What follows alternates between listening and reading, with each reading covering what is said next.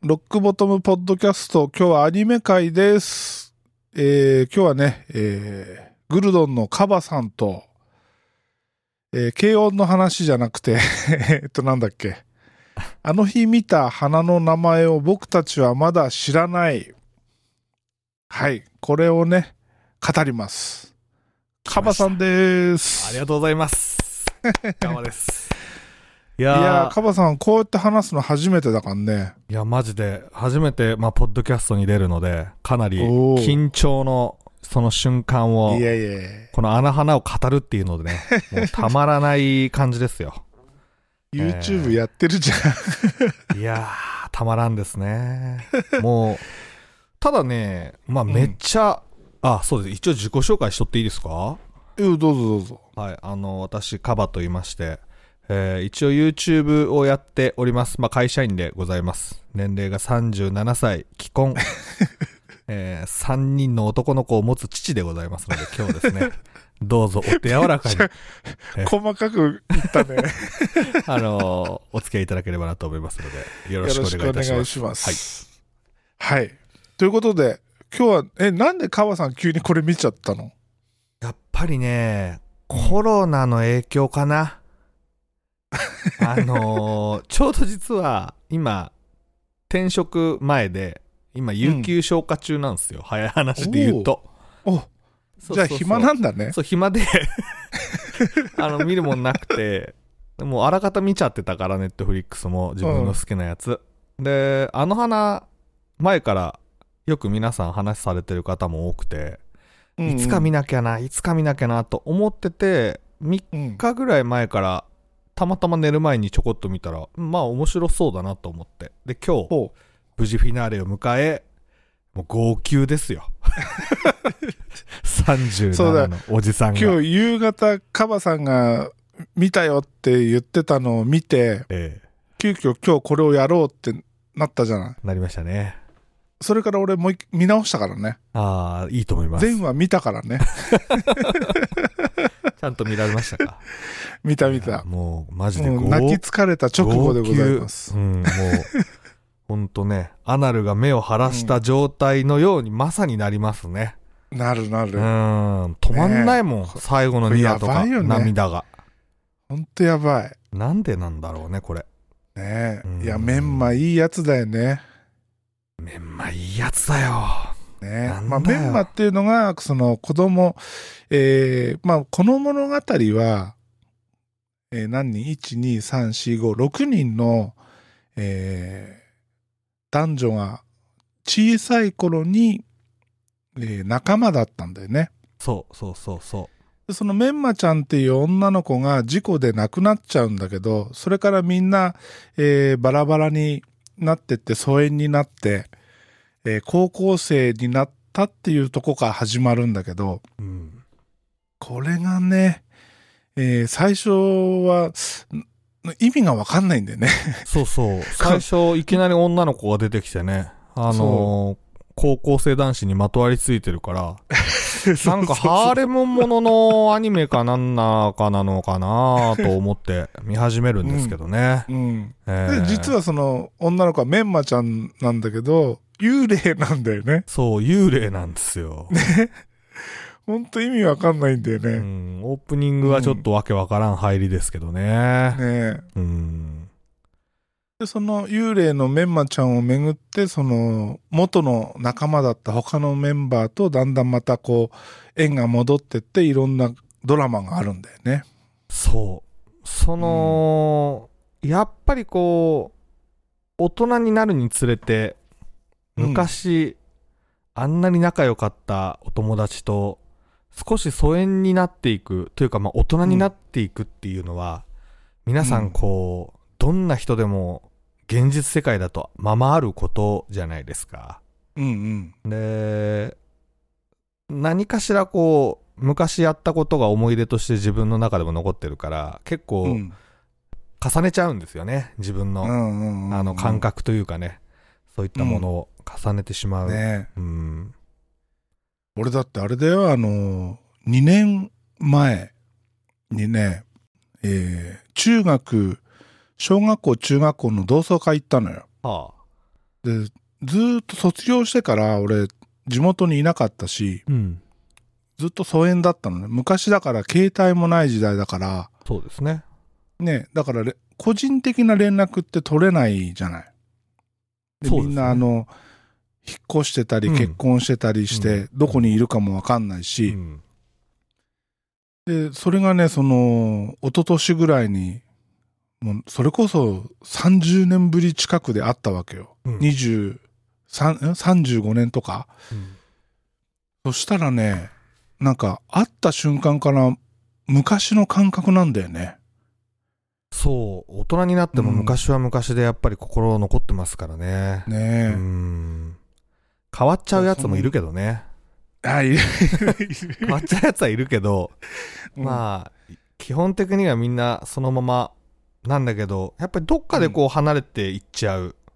うんうんうんあんなに仲良かった子供たち時代がおね。互いの知ってることがね、ずれてっちゃうからね。そうなんだよな、うん価値観が少しずつ離れていってしまう。そんな高校時代のお話なんですよね、これ。うねーん。いやー、これはね、俺、あのー白石さんに言われてうん。見たんだけど、これ見た方がいいよって言われて、うん。で、見てみたら、あ、2年ぐらい前に俺見たわ、と思って。だから今日含めて、えー、3回見ま3週した。目ですね、これでうね。んうん、僕は本当1週目でまだ劇場版見てないんで、うん劇場版を見るのが異常に楽しみ。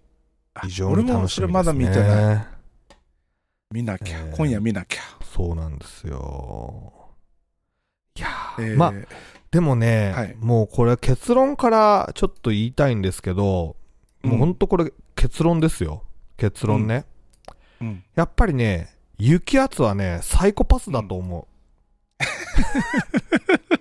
もうず っちゃう？うんずーっとね、やっぱり動画を見、ね、その映像を見てて、うん。こいつだけはやっぱおかしい。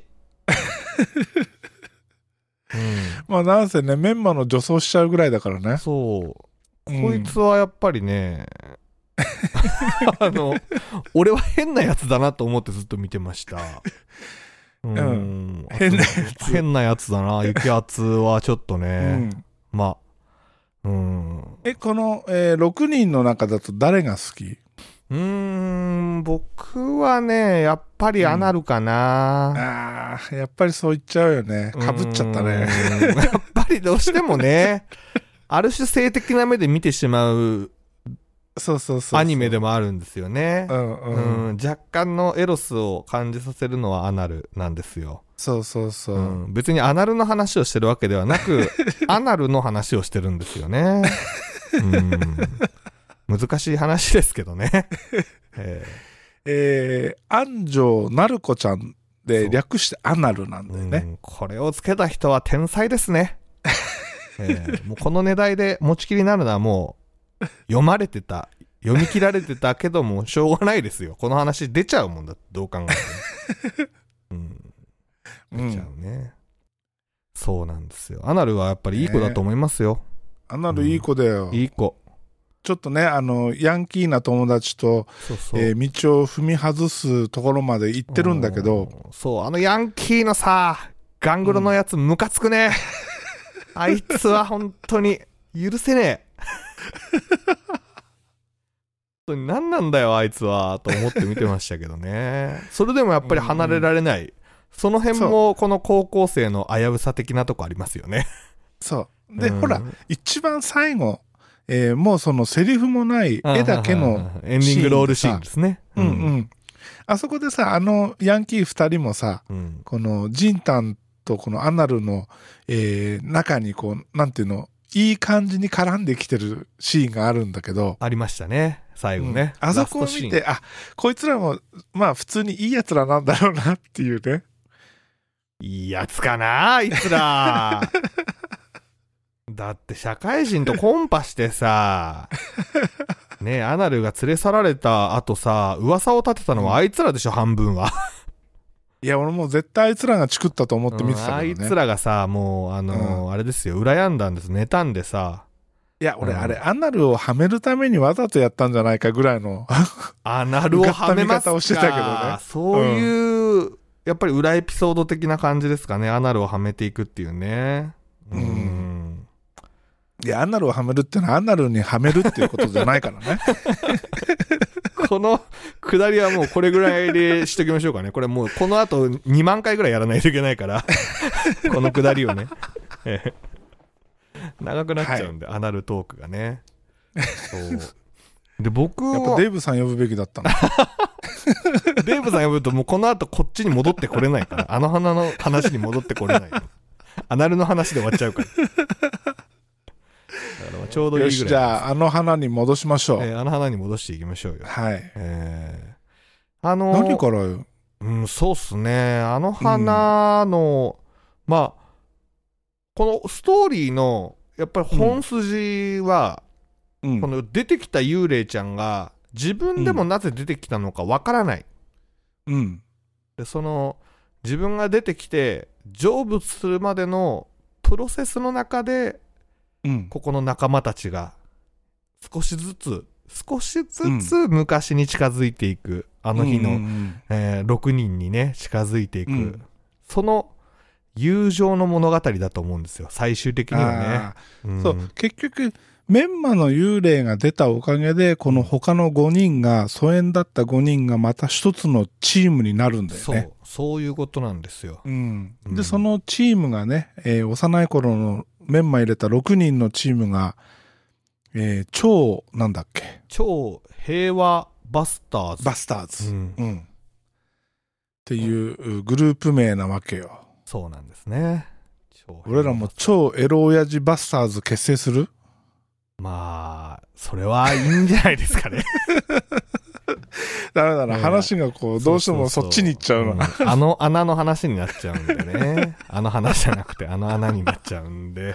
うまいね。えーいや、これ、レインさんがさっき書いてたんでね、受け売りなんですけども、えーうまいなと思って、あの穴の話ってうまいな。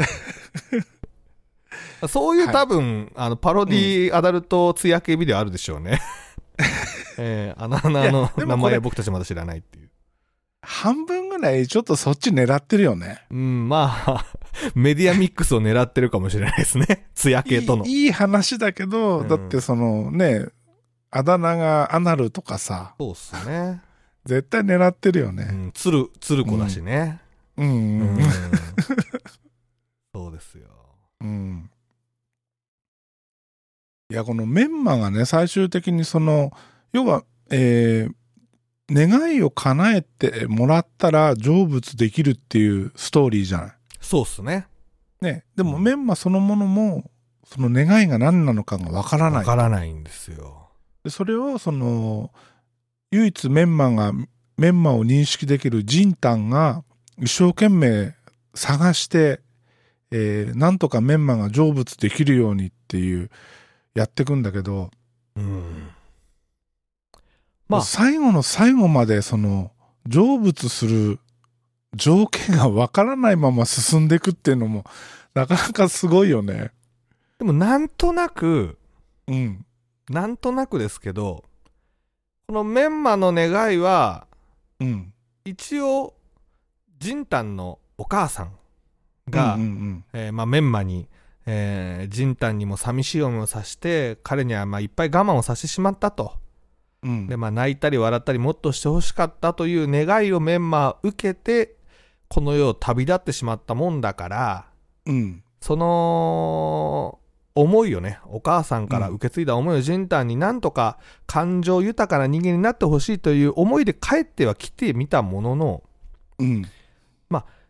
本質的なゴールっていうのは結局この超平和バスターズが昔のように戻っていったことで、まあ、ラストエンディングを迎えていくっていうね。うんだから、願いはもともとはあったけれども最終的にはやっぱりメンマはみんなの一員にあの瞬間慣れて。やべえ、思い出したけど俺泣きそうだもん、今。旅立っていくっていうねうーうんん。そう。まあそう。まあ何にしてもやっぱりね友情を物語る作品っていうのはいいですよ、いや、ほんと。うん。いい。いいよ、ほんとね。いい、これはいい。うん。いい作品だなと思って見てましたよ。本当に。最後はね、もう、11話のラストはやばいよね。もう涙が止まんないんだも止まんない止まんん。ない。うんもうダラッダラに出てくるしね、涙がね。もう俺だって3回目なのにだよ。もう50過ぎたおっさんが。これは多分でも何回見ても泣いちゃうよね。ねそうこれでももう相当昔のアニメでしょ？これ。2013年ぐらいに放映されたんじゃないの？え。そんな前だっけ？うん、多分ちょっと、ウィキでも見てみましょうかね。あの花。2000、えー連載が2011年だね。これ何なの？もともとはラノベとかそんなやつなの？それともアニメスタートなのかな？えー、恋愛ファンタジー。オリジナルアニメだって。あ、小説が一応2011年のうん MF 文庫ダヴィンチっていうので、えー放映されてたっていうか、まあ、き記載されてたみたいですね。関数は上下巻の2巻。。え、そんな短い話なんだ。うん。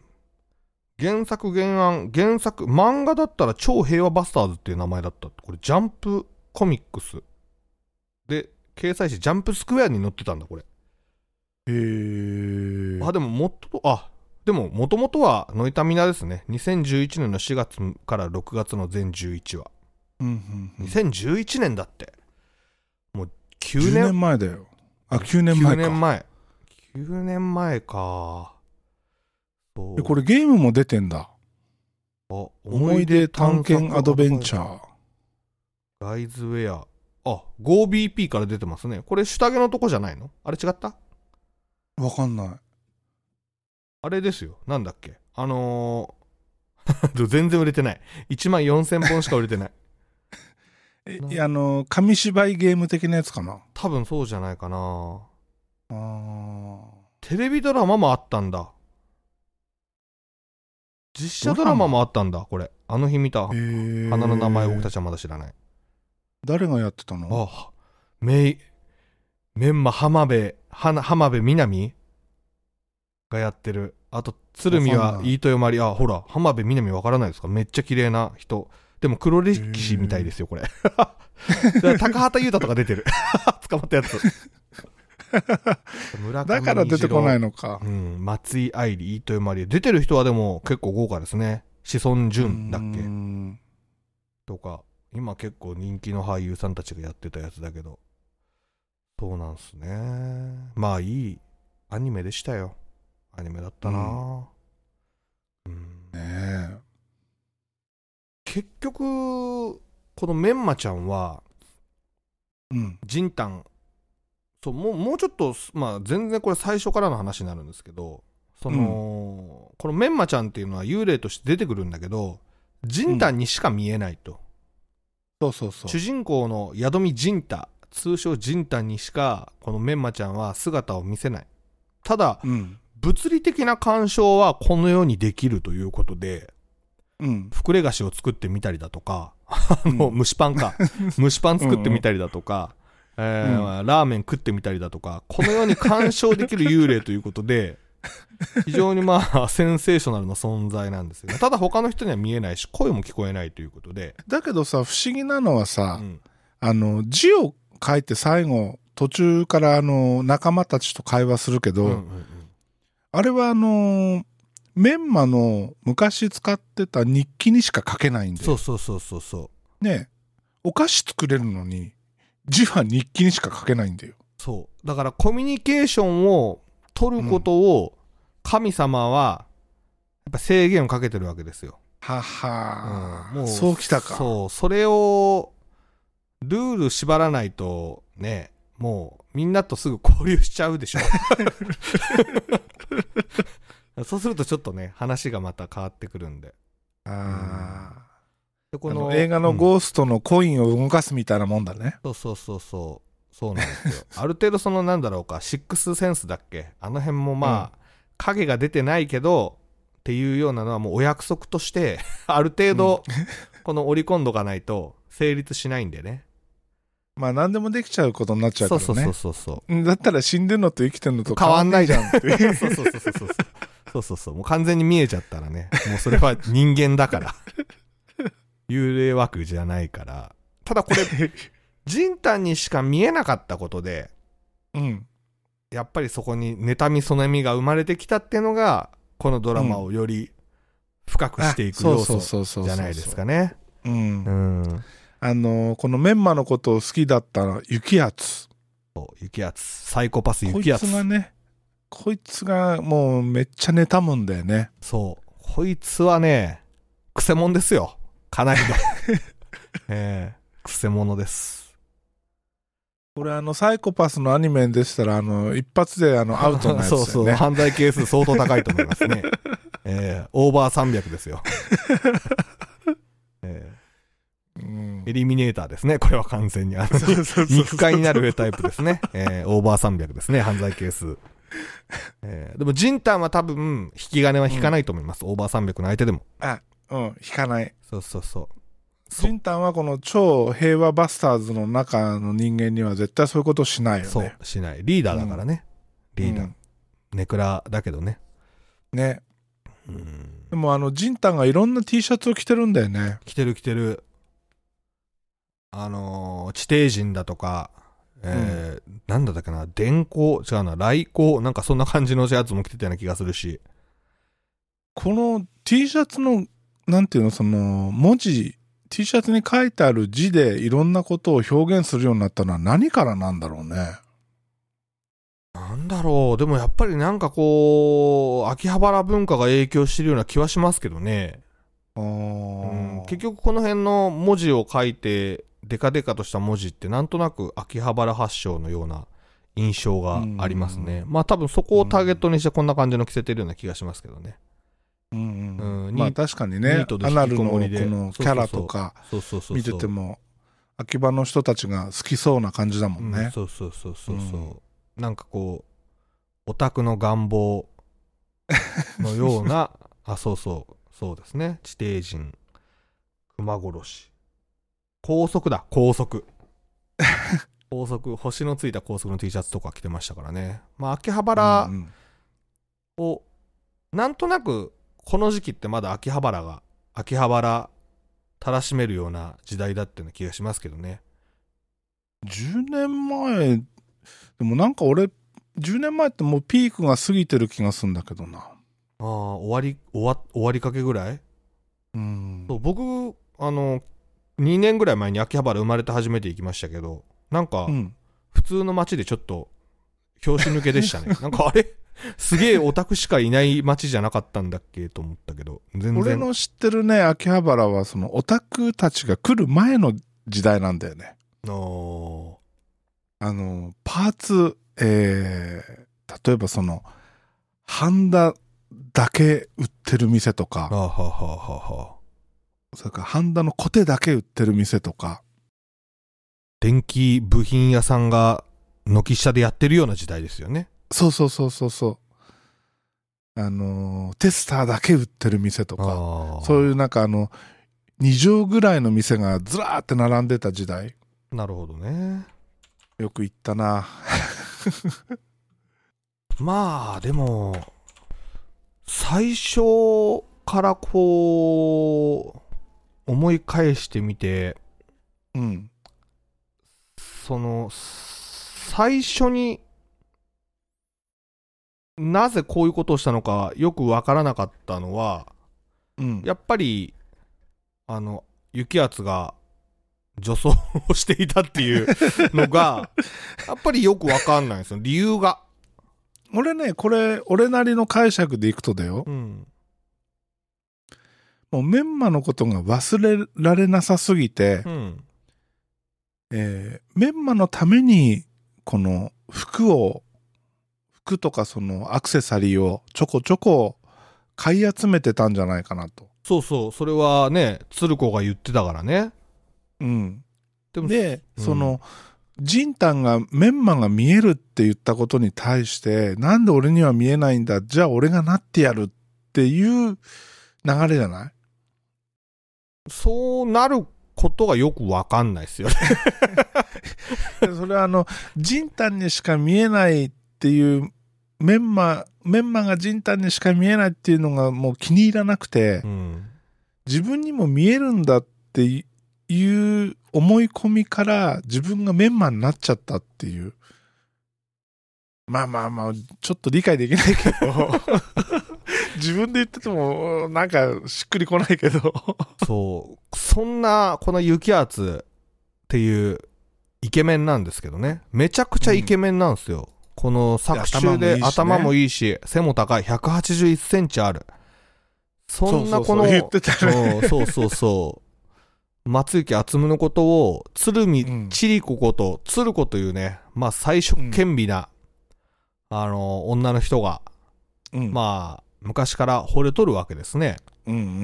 でも、この、雪圧は昔からヒロインであるメンマのことがずっと好きだと。メンマで、まあ死んで、一筋にそう、死んで約10年経ってもうんうん。変わらずに好きで好きでしょうがない状態だとうん。いうことなんですよ。で、うんうん。あげく、まあ、気が触れて女装まで始めたと。で、その、女装をしたことを、この、鶴見千里子ちゃんは、と、この松雪厚夢は、進学校に進学してるからね。同じ学校に行ってるから、いまだに二人でこう、つるんで一緒に学校行ったり帰ったりしてる中で。うん。そこでこの、鶴子ちゃんと雪圧がね、一緒に買い物に行った時に、えーこのメンマの着ていたような白いワンピースと、リボンのついたワンピースを買ってるのを見たと。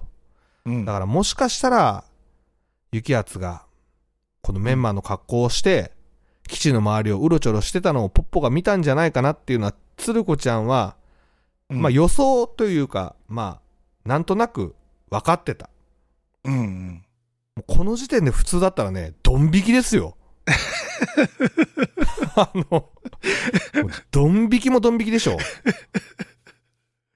いや、でも、それを確信してなかったから、鶴子はまだ望みを持ってたんだよ。厚雪はまだそっちの世界に行ってないっていう。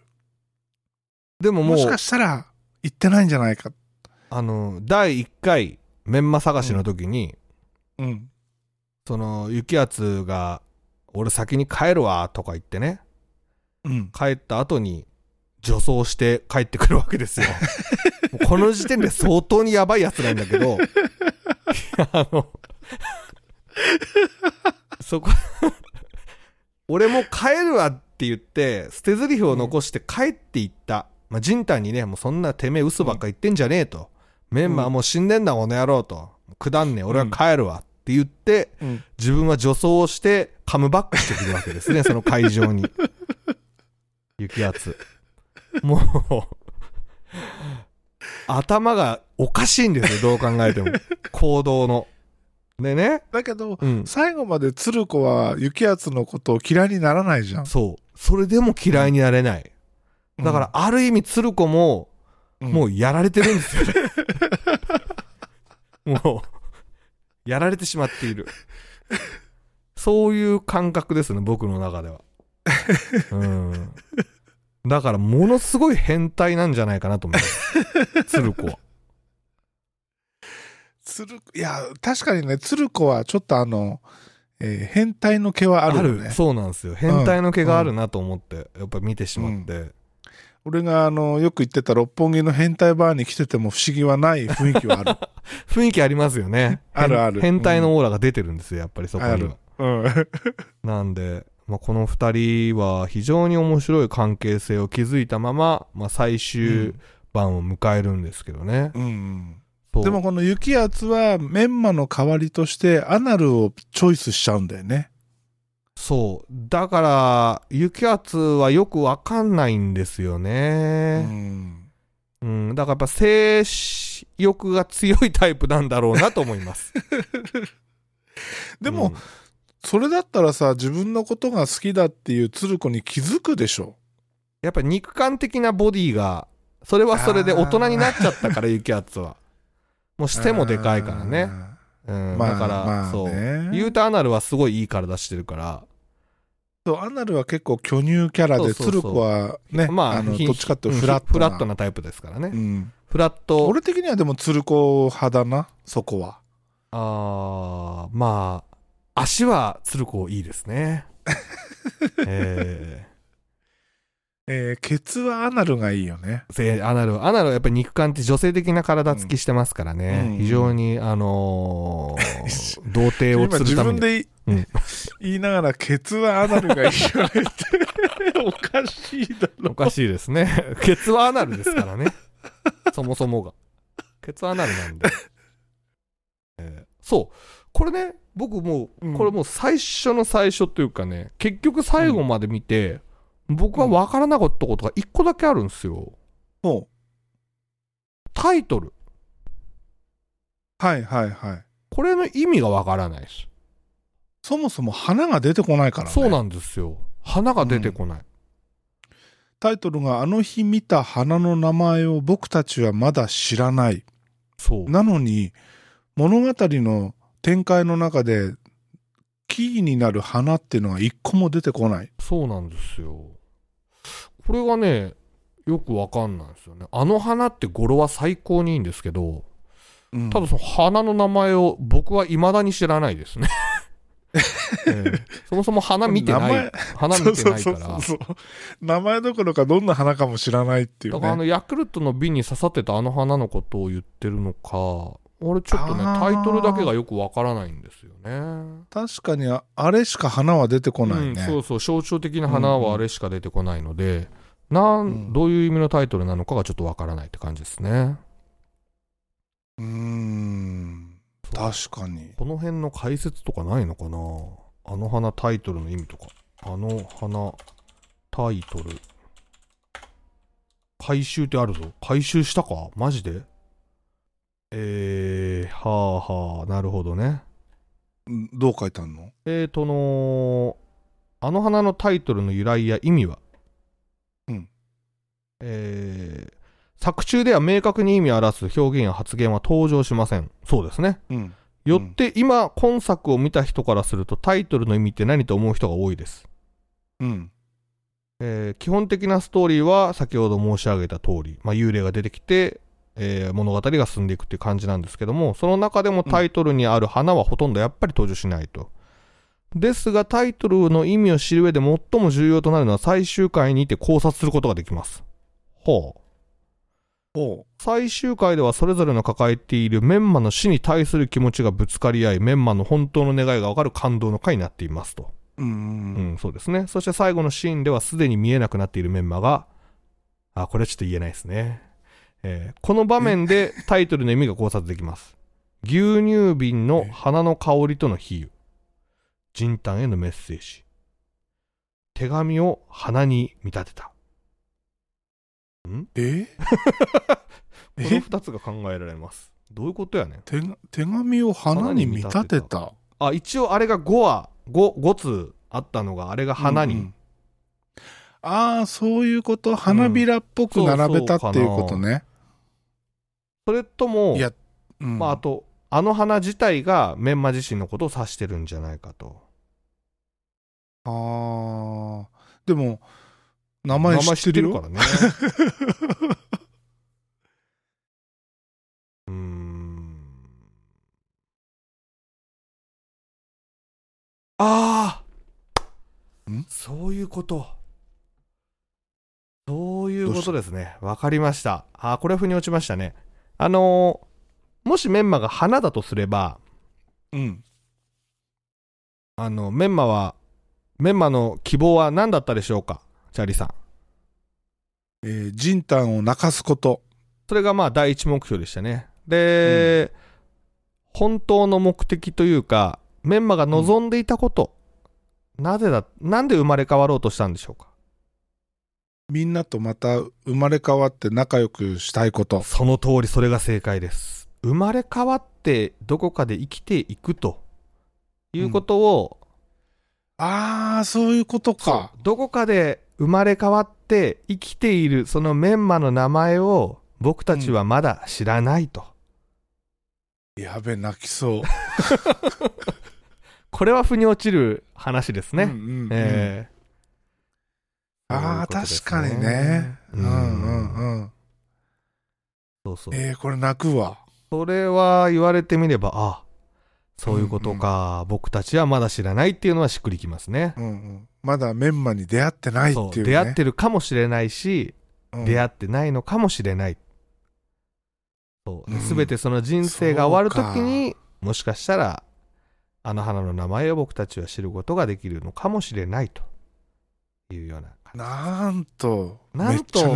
おしゃれなね、タイトルなんでしょう。すいません、タイトルをつけた方。すげえ。この場を借りて、ええーお詫び謝罪をさせていただきます。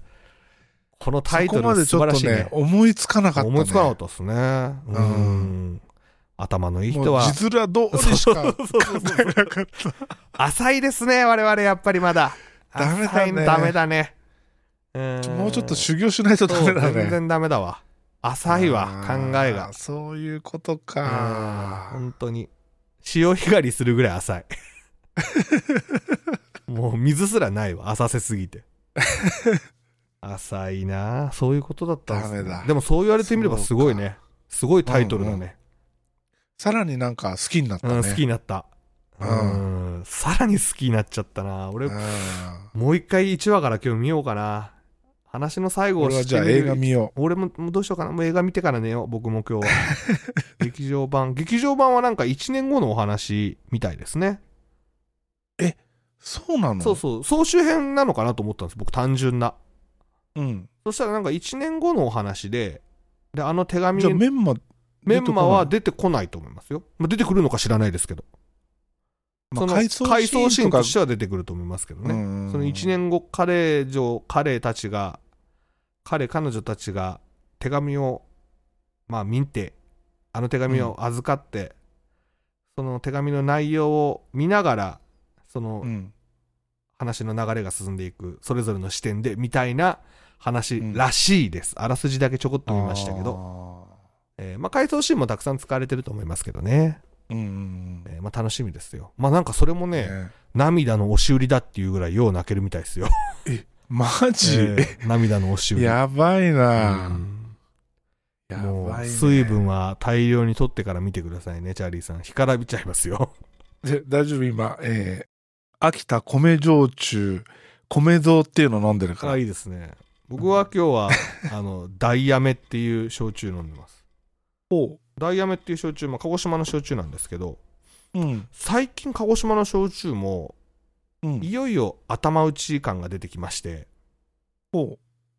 もう、その何ですかね、いわゆる昔からある有名な焼酎といえば、まあ、うん。魔王、うん。森伊蔵、うん。まあ、村尾、まあ、これが3つ 3M、頭文字の M を取って 3M とか言われるんですけど、まあ、うん昔からある芋焼酎で、まあ、芋の風味を楽しみながら、うん。えー飲む焼酎が、まあ、鹿児島の伝統的な芋焼酎本格焼酎と言われている世界だったんですけど、うん。まあ、とにかく霧島酒造さんのね黒霧島霧島が、あの世の中を席巻してしまいましてうん。あれ宮崎の焼酎なんでうん。鹿児島の焼酎が非常にねなかなか苦しい展開になっとるわけですおうそうなんで今焼酎の出荷量日本一は宮崎なんですよ あ、そうなんだ。そうそうそうてかまあ黒霧島だけなんですけど黒霧島だけ もうね東京行ったら全部黒霧島でしょ？基本的には焼酎ってどこ行っても。言われてみればそうかな。黒霧島ばっかり。チェーン店なんかもね。なんで。最近鹿児島の焼酎結構いろんなと感じで力入れててこのダイヤメっていう焼酎はすごくね、うん。ライチの香りのする焼酎なんですよ。え？芋のフルーティーなフルーティーなんです。とても。へえ。超美味しいですこれ俺昔ね、焼酎バーっていうところによく行ってて、その何を頼んでいいか分かんないから、まあね。じゃあ今日はこの2段目の端から順番にみたいな、そういう飲み方をしてたんだけど、その時にいろいろ教えてもらったんだけど、焼酎って、うん。その、焼酎をあえて飲むようになるまでは、麦か芋しかないと思ってたわけよ。ああはあはあはあはそれが、そうやっていろんな焼酎を教えてもらって飲んでると、ね、紅芋があったり、栗があったり、まあ米があったり、そばがあったりいろんなのがあって、そうそうそう。で、焼酎って面白いなと思うようになって、うんそれからね、あの、自分でもちょこちょこ飲むようにしてるんですよ。いいですね。焼酎、ぜひう、ん。今後もご愛飲いただければ。安いからですね、とにかく。焼酎ね焼。酎安いんで、あのー焼酎ねうん、家で飲む分には本当にいいと思いますよ。焼酎ね。焼酎ね、やめちゃったじゃん。ボクシングジム。焼酎ねは焼酎多分飲まないと思いますよ。彼、泡盛ですからね。沖縄の人だからえーね。沖縄の人ですから。えーそうなんです。まあ、ダイヤメ、もし見つけたら、アルファベットでダイヤメって書いてるんでね。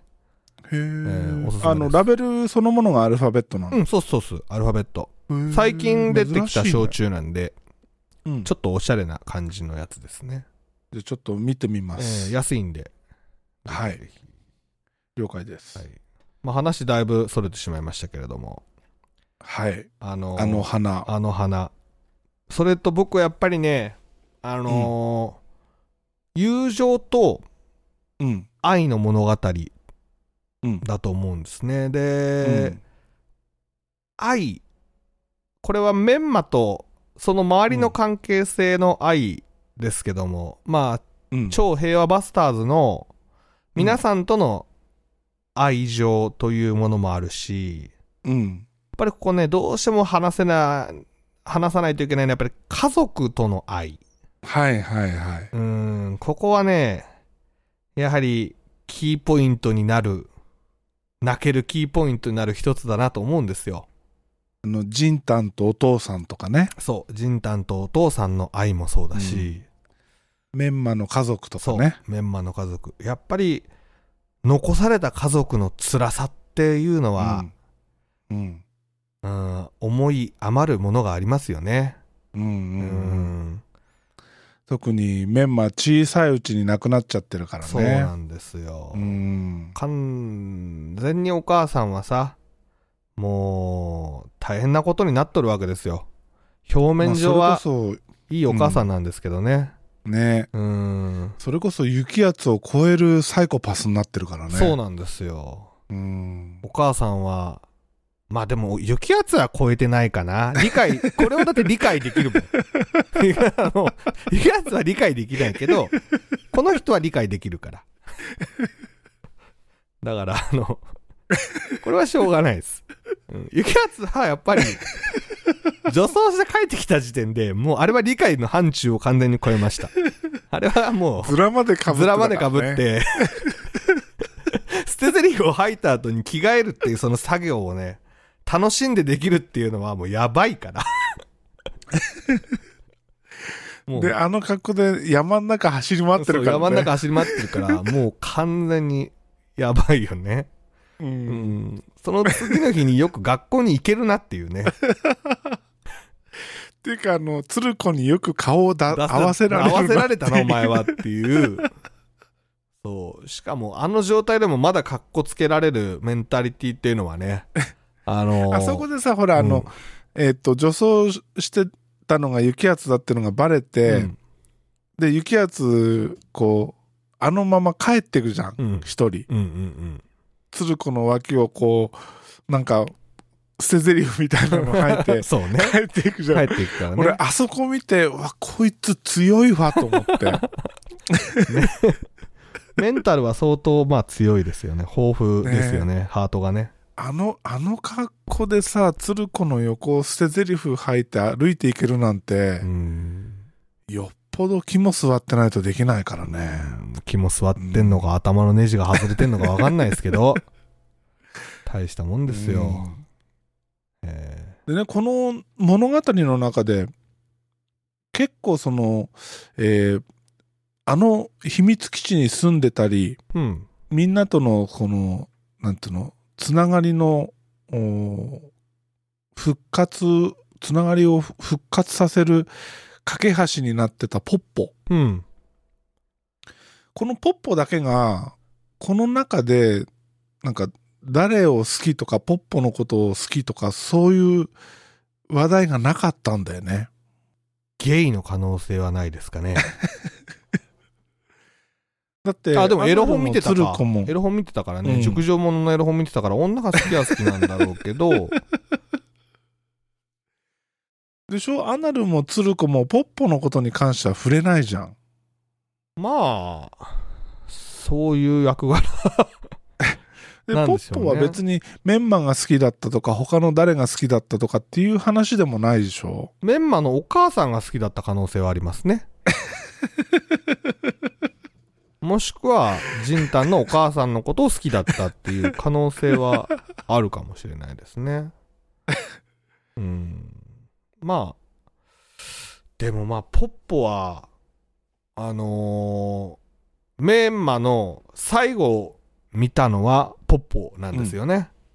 多分、あの話をあそう見る限りだと、うん。メンマは、あの、ジンタンを追っかけて山を下っていく途中に足を滑らせて、うんおそらく山山の中の川かなんかにね、うん転落して流されてしまったと。うん。で、その流されてるところを、ポッポは見たんだけれども、うん怖くて助けることができずに、メンマは遠くに行っていくのを最後見届けてしまったと。うんうんうんそれを抱えたまま、まあ高校生になり、学校に行かず、うん。うん。バイト代を貯めて世界を旅してたと。うん。これは、ある意味、こいつのサイコパスですね。あの、思うに。それは警察に言うべきですよ。あの、普通に考えたら。いや、でもさ、その、もしかしたら、いや、その、ポッポが見たメンマ、メンマの最後って、すでにメンマは死んでた可能性もあるけど、うん。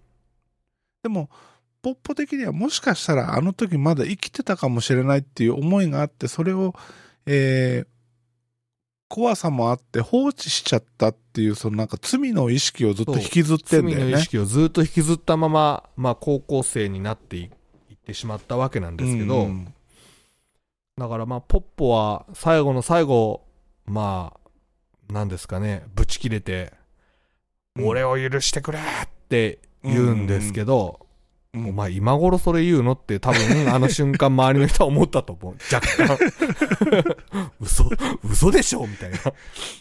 俺、あれ、あのシーンを見たときに、ポッポだけ浮いた話が全く出てこないから、無理やりこれ作っちゃったな、みたいな。そう、確かにそれありますよね。うん。ポッポだけね、接点がなかったからね。ちょうん。そうなんですよね。えー、まあ最後に行くにつれて、うん。それぞれの家族、うん。特にこのメンマの弟ね、うんうんうんサトシ。あいつよかったね。うん、あいつは良かった。最うん初、すごくお母さんに反抗的な態度を取る、うんひねくれたクソガキなのかなと思ったら、ひねくれてたのは実は母親だったと。そうそうそうそう。で、それをもう、うんサトシ君、む弟は気づいてしまっていたと。うん。で、おそらく親父も気づいてるんだけど、忙しさにかまけて、うん、まあ、奥さんとね、向き合うことをしてこなかったとうんうんいうところ。でう、んサトシは、そんな両親に挟まれて、まあ非常に寂しいと。うん。ううんんメンマのことがいつまで経ってもこの家から、えー前に進んでくれないうちに自分のことをあまり見てくれなくなってしまったと。うんだから母親にも辛く当たってしまったんだけども、まあ、最終的にはこのサトシがね、キーになって、家族はメンマを見送るね心にこう切り替わっていくわけよね。あの、は花火大会、花火大会というか花火を打ち上げた後にね、うんそうそうそえー迎えに来てくれた両親と帰ってくってう。いうね。そうね。でも俺あの花火、あんな花火があることを知らなかった。あれは本当にある花火なの？あるんだって。あそうなんだ。日本中でね、なんか数箇所ああいう花火を打ち上げるところがあるんだって。えー、僕はなんかてっきり、ほら、ロケット花火を打ち上げようっていうことで、彼らは計画してたじゃないですか。あの、うんうんなんか、トイレットペーパーの芯に、子供の頃のねそう、火薬を詰めうてん、えー飛ばしたら飛ぶ飛ぶんじゃないかみたいなうん。ことを言ってたから、その、こう、模倣してやったのかなと思ったら、ああいうとんでもない花火があるんですね、ロケットみたいな。うん。そう。あの、丸太の先にね、火薬のでっかいのをこうくくりつけて、丸太ごと飛ばすっていう。一歩間違えれば大事故ですね。そうそうそう。そう確か、えっ、と、あの、うん舞台が秩父かな？ああ、そうなんだ。埼玉の秩父かどっかで、あの辺にはああいう花火があるんだって。ああ、うん。なるほどね。実際にある花火だったんあのですね。シーン見てほんとびっくりしたもん。で、パラシュートつけて落とすんだよ。ああ、そうなんだ。うん。でもあの花火、あんまり綺麗じゃなかったんですよね。僕の中では。なんかあんまりそんなでもなかったなと思って。やっぱあのほら、大玉の普通に俺らが思ってる花火とは違うからね。そうだよね。ロケット花火の延長上にあるよね、多分、ね。そうそうそう。印象としてはそんな感じですね。うん。で、まあ物語はどんどんどんどん後半に進むにつれて、うん。やっぱり、こう、成仏してほしいと思う心と、うん。今のままの生活、メンマがいる生活が続いてほしいという生活との、こううん二律背反にね、うん。こう、苛まされていくわけですよ。主人公のジンタンは。うん。で、あのー花火を飛ばす、それこそ前日、うん。えー花火を飛ばしてしまったら、メンマは成仏してしまうかもしれない。うん。成仏してしまったら、メンマはいなくなってしまう。うん。もう会えなくなっちゃう。もう会えなくなってしまう。うん。どっちが幸せなんやろうかと。うん。どっちがあるべき姿なんだろうかと、ジンタンは悩み始めるわけですよ。うん。うん。で、パトラッシュの話、フランダースの犬の話をね、するんですね、そこで。そうそうそうそう。んフランダースの犬の話をする。もう、そのことを明日、メンマがいなくなってしまうかもしれない。でも、それが正しい道なんだと思うこの心の表と裏で涙が止まらなくなるジンタン、主人公がいるんですね。その横にうん。立つメンマが手を握ってるんですよ。で、うん。どうしたんだと？どうしたの？ジンタンと。なんで泣いてるのと。いうわけですね。でも、ジンタンはほら、メンマにお前がいなくなってしまうことが寂しいんだとか、お前がいなくなることが正しいのかどうかわからないっていうのをメンマに言うのは難しい。だってそれはメンマのことだからね。うん。ううん。ん。これはアナルには言えるわけです。うん。言えるわけなんですけど、メンマに直接は言えない。だから、やべえ、今俺、アナルがケツ突き出してる シーンを想像アナルには言えるんですけどね。だから、ジンタンは、この涙すまんと、昔見たフランダースの犬のことを思い出したんだとうん。言って、まあ、嘘をつくわけですね。そんなはずはないっていうのは、それはメンマだって分かってる。うん。でも、メンマはね、パトラッシュはきっと幸せだったと思うんだと。うん。うん、あんなに一緒に最後までいることができて、あの犬はね、めっちゃ、パトラッシュは幸せだったはずなんだと。うん。うん。言ってジンタンは慰めるわけよ。うーん。なんとも言えんね。いや、こういう物語を作れる人ってほんとすごいよね。賢いなぁ、ねえ賢い。で、いくつもこのキーになるものをね、ちょいちょい挟んで、うん。それをきれいに回収して、ハッピーエンド、ハッピーエンドっていうかその、ね、ちゃんちゃんできれいに終わらせるっていう、すごいよな。素晴らしい。11話でね、こんなに綺麗に、もう、なんだろうか、流しすぎた涙で心が洗われるぐらい流してくれるアニメってのも珍しいですよ。ほんと、うん、最高です、ね。俺の心今真っ白だもん。うん。メンマの髪の毛のようにね、あのドレスのように、うんワンピースのようにもう、心晴れやかですよ。うん。うん。タバコ吸うのすらもうなんか悩みますもんね。これ汚れてしまうんじゃないかと。うん。そんぐらい、そうう、ん、もう、さ、最後ね、ラストシーン。ラストシーンというか最後。あれはね、反則だよね。反則。反則すぎるよ。そう。でも花火が打ち上がって、うん。で、結局後ろを見たら、メンマは消えてなかった。うんなぜかって言ったら願い叶ってないからね。うん。本質的な願いは叶ってないから、メンマはまだこの世に残ってしまってる。でで、も、実はあの時点でもう願い叶ってたんだよそうね。、お母さんからの願いは叶ってた。もう泣いてたからね、ジンタンはね、うん何回も。だから、ジンタンがこう感情豊かにもうちょっと過ごしてほしかったんだっていうお母さんの願いは叶ってた。でも、うん。メンマがメンマとしてこの世に降り立って、しばらくの間生活してる時点でうん思い始めた願いはまだ叶ってなかったというところですね。うんええそう。うん。結局それはそのメンマを見つけ含めた6人が、えーやっぱり昔のように心を通わせてほしいと、うん。その状況になってほしいというそのメンマの願いはまだ叶ってなかったんですね、ええでもさ、その願いが叶った、その最後の、ね、願いが叶ったのってさ、メンマンに、ま、見つからないようにちょっと出てき、ジンタン出てきてくれっつって、あの神社に集まるじゃん。そうそうそうそあそこでさ、最終的にみんな昔のあだ名で呼び合うんだよう、ね。うん多分そこで願いが叶うんだよ。そうあそこであのーお互いの本心をそれぞれがそれぞれで打ち明けたと、うん。あのー大人になると、なかなか、しまあ、思春期が終わって、高校生も後半になってくると、うん。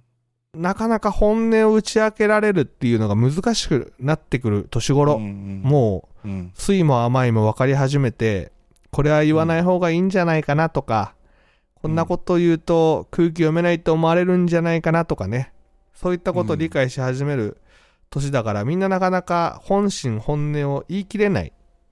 うん。でも、あの瞬間にあの5人はね、あのー昔に戻ってうん。本音で物事を言い合ってうん。心を一つにすることができたと。そうそう。うんそれがで、その頃、うん、家の家に残されたメンマは自分がもう消えるっていうことを悟るわけよ。うん、それがもうメンマの願いはメンマの見てないところで叶ってしまったから、この世に居続ける理由がなくなってきたことを彼女は知るんですね。うんそう。あの時の、なんた、なんて言ったあの、9、10話のラストかな ?9 話のラストかな？手がこう薄く消えてるところうのアップのシーンね。最後の最後のシーン。みたいなね。うんあららーだったかな？うんあのシーン、たまんなかったね。たまんなかったないやーでも最後にさあの秘密基地にメンマを連れてって、うん。あそこに着いた途端メンマがジンタンには見えなくなるわけじゃんそうなのよね。あそこはねなんかもう悲しくなるよねあのー、なんだろうかな。旅立つうん身内を見届けるために集まった家族じゃないけどね。うんううん。んその、見とるうんために集まった家族の、その最後のシーンって感じよう。うんうんうんうん本当に見取られていく。うんそう。だから、いやそう、うんそう思うと結構この後半エンディングは深いよね深い。うんうん、深いよ。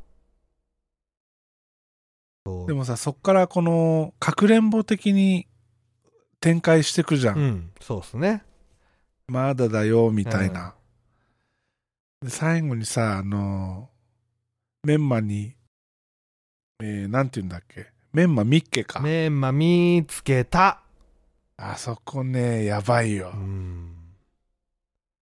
その、最後、メンマは、みんなと遊んで、遊び終わって、生まれ変わった、生まれ変わるために、次のあの花となるために、旅立っていくっていう、ねそういうラストでしたね。いや、このタイトルの意味が少し見えたことによって、また思いが違 違うね。違うね。違うね。違うね。思いが違うよ、本当に。いやー、この解釈をした人は素晴らしいね。ねえ、うんてか、このタイトルをつけたセンスがすごいよね。すごいすごい。表面上見てたらわけわかんないっすもん。ほんとわかんない。うん。いやー、俺、まだまだ浅いんだな。浅いな俺、このパチンコ、うっちに行こうかな。まだあんの？わかんないですね。なんか前ちょっと、どれぐらいだ、半年前ぐらいに入った気がしますけどね。その頃はなんか、あ聞いたことあるアニメの誰だなっていうぐらいだったんで。でも、これ、でもでもさ、うんちょ、カバさんさ、うんせっかくいい話で、こう、エンディングを迎えたこの最終回の話をしてて、うん行き着くところが、じゃあパチンコ打ちに行こうかなじゃダメじゃん。いや、一瞬そう考えたんだけど、でもよくよく考えたら、あの、パチンコってほら当たることもあれば外れることもあるわけで、うんうんまあリーチがかかりましたと。で、当たるときは、まあ、うんいわゆるグッドエンドな展開が進んでいって当たるわけですよね。うんうんだから外れたときは、あの、うんバッドエンドの展開が 来て外れるわけじゃないですか。無理だわ、耐えられん。多分その花火の打ち上げとかがあってさ、花火が打ち上がらないで終わるわけでしょ。冗談じゃない。でもさ、これ、えーじゃあ、グッド、グッドエンド、うん。で、えー当たった場合ね、多分パチンコ台の前で号泣してるよ。そう、あの、パチンコ当たるたびに、連チャンするたびに、もう涙より 涙が溜まっていくっていうね、箱に。そうそうそうそうそうんもう、箱がびちゃびちゃになっちゃう可能性があるから、うんちょっとやっぱりしばらくの間やめときます。で、しかもね、あのーこう、さ、あの、何、あれが回転してる時に、メンマ見つけたって言う言わないと当たらないとかね。そう、多分そうだと思いますよ。メンマミー、いない。とか言って終わるわけ。リーチ外れると多分。そうするとさ、全然、俺はこのフラストレーションどこに持っていけばいいのってなるじゃん。そういや、これをでもパチンコ台にしちゃうセンスセンスはないよ、ね。ちょっとないなと思う、俺も。うんさすがにひどい。下着はね、良かったですよ、正直。あの、台自体は全然面白くない台でしたけど、ただ、下着っていうのはなんかほら、タイムリープものだから、非常にうんパチンコとして成立しやすいネタ。ほあのー要するに時が巻き戻って、う。うん。あの、ちゃんと巻き戻ったあら OK で、何回もほら、うんうん繰り返してるわけだから、彼らは。うんうんだから、ある意味そこら辺にもね、外れても外れても、失敗しても失敗しても、タイムリープして、タイムリープして、タイムリープして、世界線を超えるために一生懸命頑張るわけじゃないですか、彼らは。うんうんうんだから我々は当たりを求めるために、ひたすら現金をタイムリープして、タイムリープして、タイムリープして、当てに行くっていう感じなんで、感覚的には近い。そうそうそうそいや、もうね、あれだね、ダメ人間の会話になっちゃったよ。う。そうそう、世界線を超えるためにね、あのー千円札をどんどんサンドにぶっ込んでいくんで、まあ、ある意味、似たようなもんですよ。彼らはね、1000回死んで、うん。3000回だったっけ？タイムリープ。とにかく、マユリを助けるためにね。マユリマユシーを助けるために、うん。3000回あいつはタイムリープしたわけだから。3000回死んでんだよ、だって。ということは。それに比べたらね、1000円札30万ぐらい大したことじゃないですよ。知れたもんです。っていう、やっぱありますけどね。うん。うんでも、このあの花はないな。なないいっすね。ないなうんないない。無理だわ。うん。いいっすね。でもまあ、そんなこんなで、彼女は旅立ってこの物語は一応フィナーレを迎えるわけですよ。うんう。ん。やっぱ終わった？これね、うんあの、エンディングの歌がまたいいよね。ああ、わかる。うん。あのー俺もしかしたらどっかで本物が出てくんじゃねえかなと思ってちょっと怖かったんだけど、うん最後の最後まであのアニメの声優さんたちが歌っててくれたから、うんうん。そこはすごい良かったですね。これなんて言うんだっけ？ベース？シークレットベース。君がくれたものってやつね。そうそう。あ、そうそうそう。シークレットベース、君がくれたもの。そうです。うん。でね、これしかも歌ってるのがね、うん。あのーメンマとアナルと、うんえー、鶴子の声優さんが歌ってる。そうですよね。うん。で、まあ、メンマの声優さんがメインなんだけど、はははなんとこのメンマの声優さん、サエカノの歌羽先輩なんだよいや、ね。俺はそれを聞いたときにね、衝撃でしたよ。てっきり俺はめぐみの、なんだかなあの、加藤めぐみさんの声優さんじゃないですかって言ったら、いや、あれは歌羽先輩なんだよって聞いて、うん。ひっくり返りましたね。でここでね、なんかこの、あの花とサエカノがつながったっていう、それがまた俺的にはね、結構、こう、グッとくるもんがあって、シャリさん、繋がってはないです。あの、話は全然繋がってないんで。たまたま声優さんが一緒だったっていうだけなんで、話は繋がってないめってるんだけど。そうですね。えーうんまあでもびっくりしましたね。あのー、うん何でしたっけ？あの人。か、あの人なんて読むの？えー茅野愛茅野愛さん。うん。茅飲みで有名な人でしょ？そうそうそう。ん。えー日本酒大好きな。そうそうそう。ねなんかそう、それ言うとなんか、のんべえのダメな女みたいになっちゃうけど。ねえあんな人が歌羽先輩の声もしてね、え、メンバーの声もするってのは素晴らしいですね。素晴らしい。幼女といやでも、あんだけさ、キャラクターの違うのを、こう、こなすってやっぱ声優さんってすごいね。すごい仕事ですよ。えー頭上がらんですね。どっちにも燃えたから。うん。うん。どっちにも燃えたもんな。燃えるなぁと思う。ねえ。まちなみに、えー、かやの愛。あ、ダーウィンズゲームにも出てるんだ。あ、どれだろえー、これなんて読むの？う。あれじゃないの？ダーウィンズゲームの声優さんでしょ？あれあ、キーボードの電源が落ちてたダ。ーウィンズゲーム。アニメがあんの？これ。あ、ちょっと、ゲームがあんの？これ、これなんて読むの？ダーウィンズゲームの声優さん。えー、竜、ああ、あの、それね、ちょっとしか出てこなかった、あの、んランキング1位の人だと思う。へー。あれ、シャーリーさん見てないですか？ダーウィンズゲーム。アニメは見た。多分アニメのあの中国人。めちゃくちゃ強い。はいはいはいはい。ほとんど出てこない人でしょ。最後ちょこっとだけ出てきた人じゃないですかね。あー。多分ね。その中国語の名前だったらそんな気がしますね。かやの、なんだっけ？かやの愛。かやの愛。えー、っとね、あれ。これが、ウィキ。リュ、リュ、リュシオランとかなんかそんな名前だった気がしますけどね。うーん。そう。ランキング1位の最強の女の人です。強い人。あその声はどっちかっていうと歌羽先輩っぽいかな。ー全然なんか記憶にないな。そう、もう最後のちょっとしか出てこなくて、仲間にうん。なってやるって言ったっきりそのまま出てこないまま終わった第一期は。へー。うん最強の人。そう、シュカと、シュカより強い。うーん。あの、鎖を操る女の人より強いね。うんうんうん。人。ダーウィンズゲーム面白かったですけどね。面白かったう。ん。うん。これまた続き見たいですけどね。渋谷がね、すごいことになってたけそうどそうそうね。そう。そうなんです。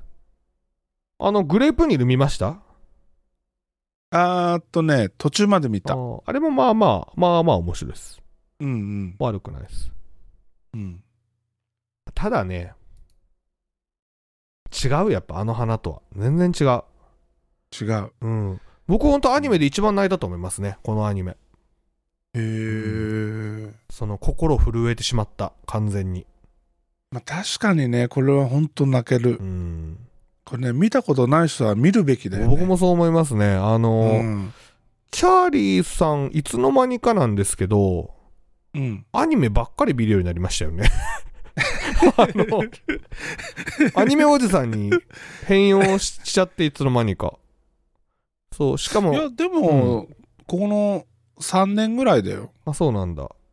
うん。いや、めっちゃめちゃいかついおじさんが、あの、サイカノとかを毎週見に行ってるっていうこと自体が、もう日本の危機だなと思ってたんですけど、あの、まあ、見たら、まあ、なんて言うんだろう、良くも悪くも、ある意味、偏見を持たれている世界のような気もするんですよね。この手のアニメというか、まあちょっと小さな女の子が出てくるとか、はいはいはい、はい。えー少しこう、肉感的な女の子を描写してるとか、いうことでこう、偏見を受けやすい気持ち、ち悪い人たちだとかね、あの、うん。思われがちだと思うんですけど、大体の人はね、見たらハマるよね。そう、絶対ハマる。うん。そうそう、見てないから、その挿絵だけ見て、またなんか女の子になんかキャッキャキャッキャするとか、そういうのにこう発情してる人たちでしょみたいな、うんなんかそういったこの先入観が、あの、あまり見たことない人にはもしかしたらあるかもしれないけど、うん。見たらハマるから。ハマる。うん。だって、軽音だって泣けんだよ。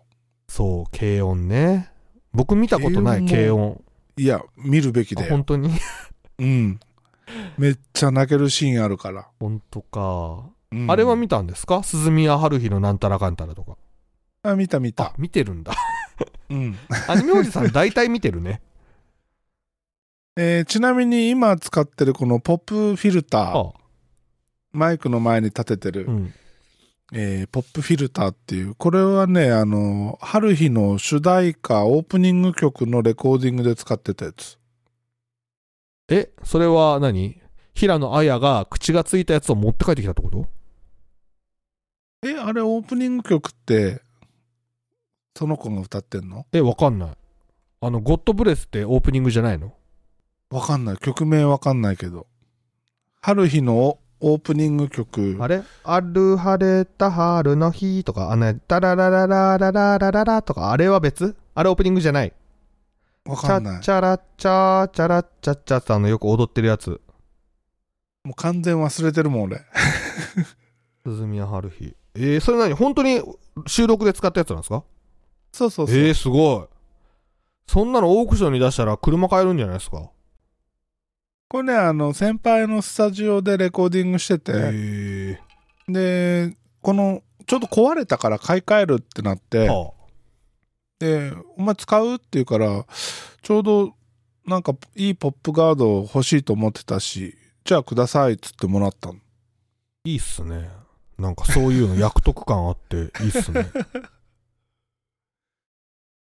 まあちょうど1時間ちょっとなんでね、まああの花のことまあはある方語り終わったなというところなので、えーぼちぼち、ね、いやー、ほんと、えーいいアニメでした。いいアニメでした。本当にたまたまね、あのー暇で暇でしょうがない時につけたアニメが、うんあの花で僕は本当に運が良かったなと思います。いや、じゃあ、あ次は、軽音見てください。まあ、とりあえず軽音会やるよと。りあえず、劇場版を今からね、あの、見て、もう一泣きしてから、えー今日はゆっくり床につきたいなというふうに思っておりますので。了解です。じゃあ、終わりますか。そうですね。いい時間ですので、はい終わりましょうか。うんじゃあ今日はね、えー、YouTuber のカバさん初ポッドキャスト参戦ということで。ありがとうございました。めちゃくちゃ楽しかったです。ありがとうございました。はいはい。じゃあまた、あの、次もやりましょう。ぜひ、軽音会。軽音、ねまあ見に、見るのが間に合ったら、ぜひ読んでください。もうガンガン見てよ。ガンガンその暇な時だ、ガンガン消化していきますんで。了解。